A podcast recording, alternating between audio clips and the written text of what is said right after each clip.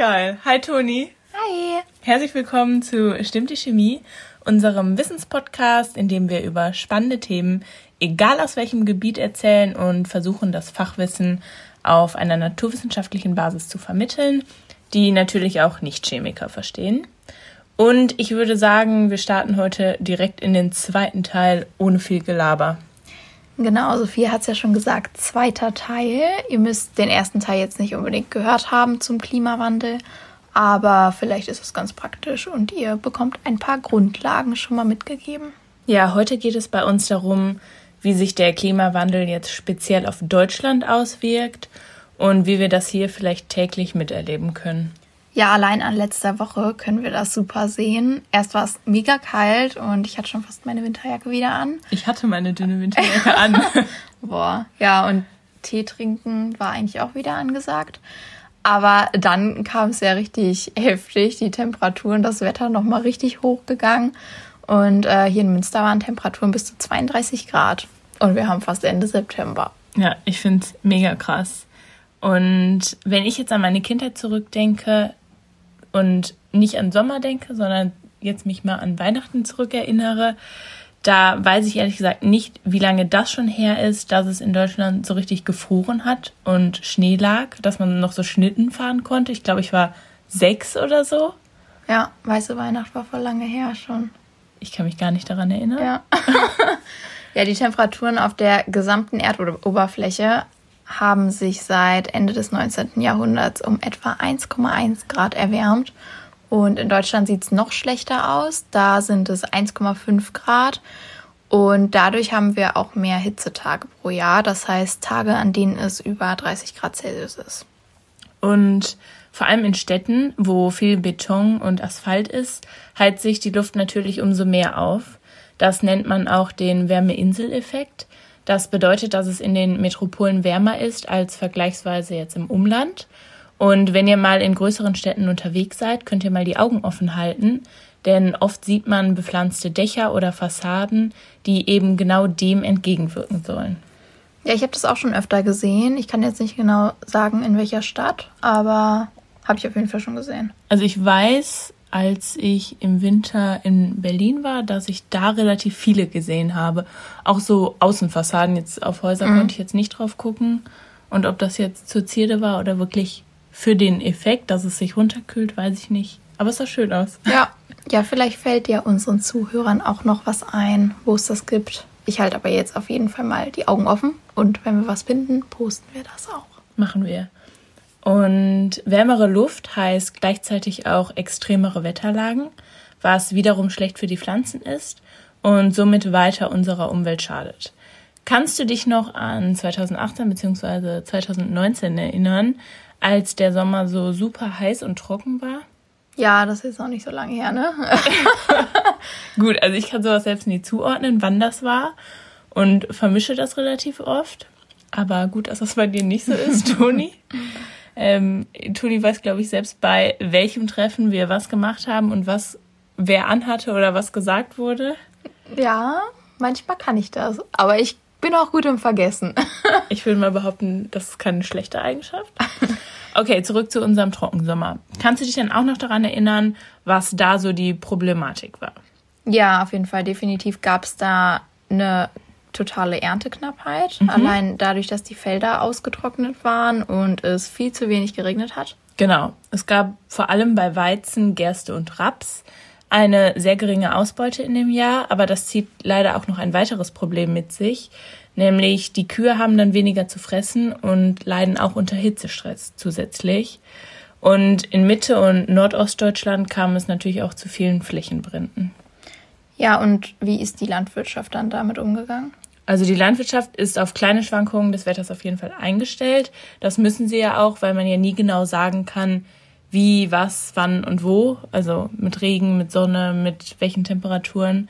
Aber zu große Schwankungen können dann leider eben nicht mehr so gut bewältigt werden. Ja, das macht Sinn. Und äh, durch den Klimawandel werden jetzt diese Schwankungen so stark, dass man damit jetzt nicht mehr umgehen kann, oder? Ja, so ist es. Also jede Pflanze hat eine unterschiedliche Toleranzgrenze, was diese Eigenschaften betrifft. Gucken wir jetzt zum Beispiel einmal auf das Getreide, das wir ja täglich essen. Okay, vielleicht ist das jetzt nicht jeder täglich, aber alle kennen Viele. es und alle wissen, was ich meine. Ja, genau. Ich esse es täglich. Ich auch. und wird das Wetter jetzt immer heißer und wir haben mehr Trockentage und stärkere Niederschläge, dann wächst das normale Getreide deutlich schlechter. Ja, und das heißt im Endeffekt, dass die Landwirte sich langfristig umorientieren müssen. Entweder müssen andere Sorten angepflanzt werden, die den neuen Bedingungen trotzen können, oder die Felder müssen halt neu aufgebaut werden mit Bewässerungsanlagen zum Beispiel und was es uns noch so gibt. Ja, worüber ich jetzt gerade zum Beispiel nachdenke, ist, ob es Bewässerungsanlagen in Deutschland gibt, die unterirdisch sind, also im Boden verbaut. Eigentlich keine schlechte Idee. Kennst also, du sowas? Nee, ich Weiß nicht, nee. Ich kenne mich damit aber auch nicht so aus. Aber eigentlich ja ganz gut, weil dann kriegen die Pflanzen immer von unten ausreichend Wasser. Das verdunstet dann nicht so schnell. Das ist eigentlich schlau. Also ich weiß, dass es in Israel das auf jeden Fall gibt. Dadurch wurde nämlich die Landwirtschaft in der Wüste möglich gemacht. Aber ah. in Deutschland ist das, glaube ich, noch nicht so verbreitet. Aber vielleicht kommt das ja noch. Ist auf jeden Fall eine gute Methode. Ja, ist echt eine gute Idee, finde ich auch. Aber eine weitere Frage hierbei ist natürlich, woher nehmen wir das ganze Wasser? Da der Grundwasserspiegel sinkt ja und das gefährdet auch alle bedrohten Tierarten. Und was ebenfalls noch bei der Ernte wichtig ist, ist ja der Frost im Winter. Das ist ein guter Punkt. Also klar, durch den Klimawandel haben wir viel kürzere Frostperioden im Winter. Das ist ja irgendwie auch logisch, wenn die Temperaturen immer weiter steigen. Und der Frost ist wichtig für die Bodenstruktur und die Vegetationsruhe. Und wenn es bei kalten Temperaturen durchgehend nass ist, kommt es auch zu Fäulnis und das beeinflusst natürlich auch die Qualität von der nächsten Ernte. Aber für manche sind die warmen Temperaturen auch vorteilhaft, nämlich für Schädlinge. Super. Einer der größten Obstschädlinge Europas ist der Apfelwickler, der, wie es der Name schon sagt, die Äpfel befällt. Und dieser kann sich bei wärmeren Bedingungen besser vermehren und mehr Äpfel befallen. Aber neben den ganzen Schädlingen, die es gibt, gibt es halt auch Pilze, die auftreten können. Bei den Äpfeln zum Beispiel sorgen die Pilze für Fäulnis. Ich muss jetzt auch nicht unbedingt einen schimmeligen Apfel essen. Nee, muss nicht sein.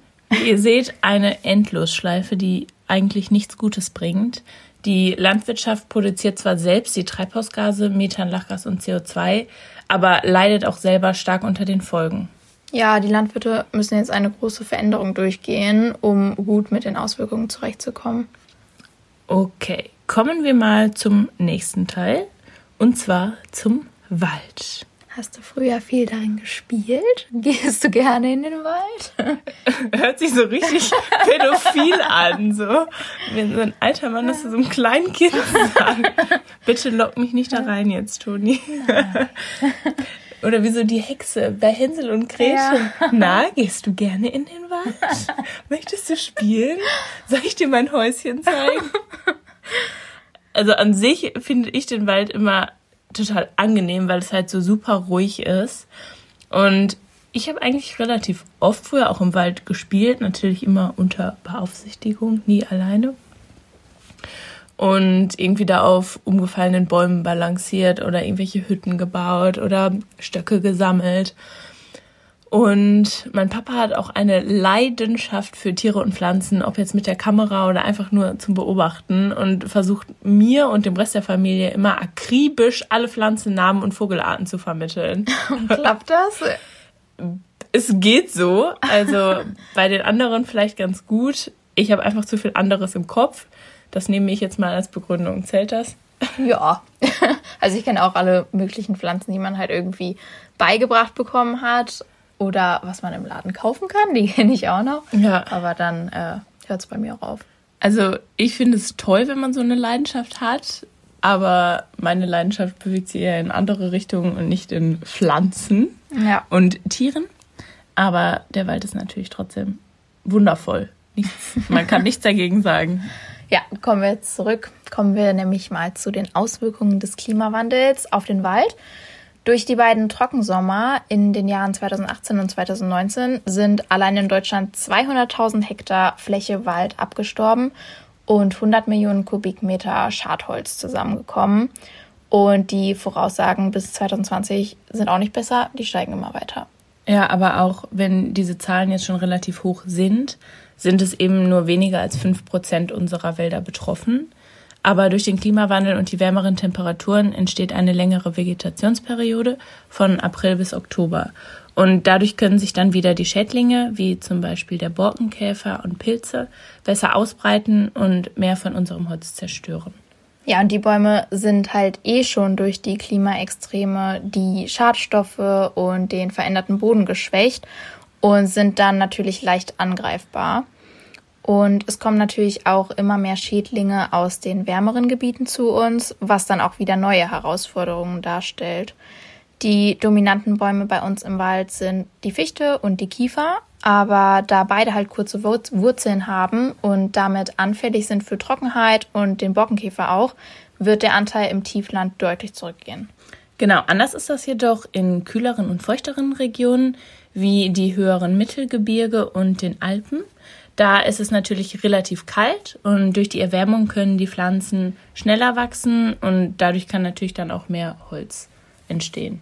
Ja, auch hier sehen wir wieder, dass wir neue Arten brauchen, die hitze- und trockenbeständig sind und somit dem Wetter trotzen können.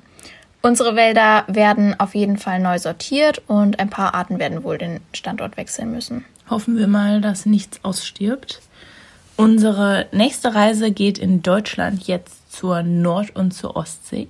Denn da ist der Meeresspiegel in den letzten 100 Jahren knapp 20 Zentimeter gestiegen. Und die, die alle schon an der Nordsee oder an der Ostsee mal waren, wissen, dass da ja relativ viel Flachland ist und überall am Meer Deiche zu sehen sind. Ein Deich ist ein Damm, der das dahinterliegende Land vor Über Überflutungen schützt. Und da eben die Küstenregionen nur knapp oberhalb des Mittelmeerspiegels liegen, ist das halt super wichtig.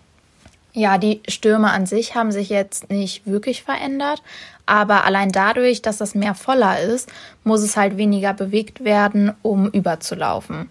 Deswegen gibt es dort höhere Sturmfluten.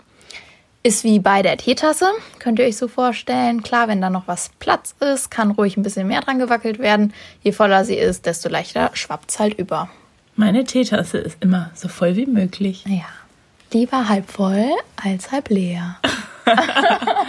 ja, außer mir soll nachgeschenkt werden, dann sage ich, ja, ja, die ist schon halb leer, gibt man noch was drauf. Das, das ist ein guter Trick, ja, das, das mache ich Sinn, auch ne? mal. Ja. ja. Aber du bist ja auch definitiv eher Team Optimist, würde ich sagen, deswegen eher halb voll. Ja. Ich befinde mich dann eher so zwischen Optimist und Realist. ja. Okay. Aber ist okay. Ist okay. okay. Das äh, akzeptiere ich. Danke. ja, das Kritische hierbei ist jetzt eben der Anstieg des Meeresspiegels und wie sich das auswirkt auf die Umgebung, ist halt schwierig absehbar. Das hängt natürlich auch alles wieder mit dem Klima zusammen, wie viele Treibhausgase ausgestoßen werden und wie schnell das Eis in der Arktis und in Grönland schmilzt. Und jetzt planen die Bewohner schon alle einen Anstieg von 50 Zentimetern ein und bauen so, dass der Damm sich gut erhöhen lassen kann. Das klingt schon nach genügend Problemen für mich. Ja, definitiv. Da müssen auf jeden Fall gute Ideen her. Da muss auf jeden Fall noch einiges überlegt werden. Jetzt begeben wir uns auf eine weitere Reise einmal ins Landinnere, aber wir bleiben beim Wasser. Also Seen und Flüsse. Genau. Ein ganz einfacher Punkt jetzt mal zuerst. Früher waren Flüsse oder Seen ja noch richtig zugefroren, dass man da zum Beispiel den ganzen Winter über Schlittschuh drauf fahren konnte. Das habe ich so einmal auf dem Aasee mitbekommen, aber so sicher würde ich mich darauf jetzt ehrlich gesagt nicht fühlen. Voll cool auf dem Aasee. Ja. Ich war da gar nicht drauf. Nee, ich war da auch nicht drauf. Ich so. finde es aber auch cool. Ich hätte einfach Angst, dass man da relativ leicht einbricht. Also das muss schon irgendwie überprüft sein. Ja, auf jeden Fall. Und durch die Klimaerwärmung hat sich jetzt natürlich auch die Dauer, während der See zugefroren ist, um mehr als zwei Wochen verkürzt. Und die Schichtdicke des Eis nimmt dadurch auch ab. Deswegen geht niemals alleine auf einen zugefrorenen See, bitte. Ja, aber auch generell die Temperaturen der Seen steigen immer weiter. In den letzten 40 Jahren hat sich die Oberflächentemperatur der Seen um 1 Grad Celsius erhöht. Im Sommer heizt sich halt die obere Schicht des Wassers schnell auf und es kann durch die Temperaturdifferenz dann zum unteren Wasser kein Sauerstoff- bzw. Nährstoffaustausch stattfinden. Es ist auch jetzt gerade eine Story dazu online gegangen. Gerne bei Instagram oder Facebook vorbeischauen, wenn euch das mehr interessiert. Okay, und dadurch, dass weniger Sauerstoff im unteren Wasser vorhanden ist, beziehungsweise sogenannte sauerstofffreie Tiefwasserzonen existieren, ist natürlich auch der Lebensraum für die Fische eingeschränkt.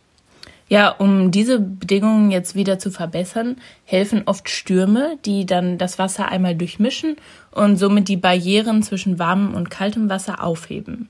Bei Sauerstoffarmut im unteren Wasser lösen sich Nährstoffe aus dem Boden, dem sogenannten Sediment, und dadurch können sich Cyanobakterien ausbreiten. Ja, die kennt ihr bestimmt unter dem Namen Blaualgen. Und das ist auch hier zum Beispiel in Münster der Grund dafür, dass man zum Beispiel nicht mehr im Aasee schwimmen gehen darf. Denn Blaualgen bilden Toxine, welche giftig für das ganze Gewässer sind und auch für die darin lebenden Fische. Ja, es kam hier, glaube ich, zu einem massiven Fischsterben 2018, das weiß ich noch, Ja. dass sogar die Feuerwehr anrücken musste, um den See durchzupumpen. Damit sich das Wasser wieder vermischt. Genau, einmal alles durchwirbeln. Ja, es soll doch auch irgendwie mega gestunken haben, irgendwie bis in die Stadt, also nach totem Fisch. Ach, als ob. Ja, das ist habe ich nicht mitbekommen. Ja, bisschen eklig. Aber die Algen- und Wasserpflanzen binden zwar CO2 durch die Photosynthese, aber gleichzeitig sorgen Ablagerungen und Zersetzungsprozesse im Sediment dafür, dass sie auch große Mengen an Treibhausgasen wie CO2 und Methan wieder abgeben. Und da ist der Beitrag eben größer als gedacht. Das steigt auch wegen der Austrocknung und der Wassererwärmung immer weiter. Ja, kein gutes Ende irgendwie für die Folge. Haben wir noch was Schönes zum Schluss? Also ich glaube bei diesem Thema leider nicht unbedingt, aber meine Laune ist noch ganz gut. Ich würde gerne zum Schluss noch einen Sophia-Tipp geben. Ein Sophia-Tipp, okay. Darf ich? Ja, bitte. Und zwar habe ich die Zeitung Spektrum der Wissenschaft abonniert, woraus wir jetzt auch für diese Folge viele Ideen genommen haben. Und ich lese natürlich nie eine komplette Zeitung, dafür habe ich jetzt auch nicht immer Zeit und auch nicht immer Lust. Aber meistens sind immer mindestens zwei spannende Artikel dabei, die man dann mal in einer ruhigen Minute mit einem Tass, mit einer Tasse Kaffee oder einer Tasse Tee, einer halbvollen Tasse Tee lesen kann. Ja, Findest du gut? finde ich gut. Aber Also ich- Toni liest nicht. Ich habe da auch ab und an mal drauf geguckt. Das ist schon echt richtig interessant, finde ich auch. Also es ist schon eher kompliziert, würde ich sagen. ja, würde ich ist auch. schon komplizierte Themen, aber spannend auf jeden Fall. Es ist halt der neueste Stand der Wissenschaft und der Forschung und so, ne? Ja, ist auf jeden Fall eine Idee, wenn man jetzt nicht unbedingt ein Buch lesen muss, das so zusammenhängt und super viel Zeit einnimmt oder irgendwie nicht so Lust auf die politischen Themen in der Zeitung hat, aber sich natürlich trotzdem fortbilden möchte im naturwissenschaftlichen Bereich, ist auf jeden Fall eine gute Alternative. Ist eine gute aber ist auf Empfehlung. jeden Fall relativ komplex, wie Toni schon gesagt hat. Ja, da muss man sich doch vorbereiten. Übrigens, Achtung, unbezahlte Werbung. Ganz wichtig. Nein, wir kriegen kein Geld dafür. Aber ich finde die Zeitschrift eigentlich super spannend, deswegen Ja. wollte ich das noch gesagt haben. Das ist ein gutes Ende. Okay. Bis zur nächsten Folge. Bis dann. Tschüss. Tschüss. Ich bin jetzt im Urlaub.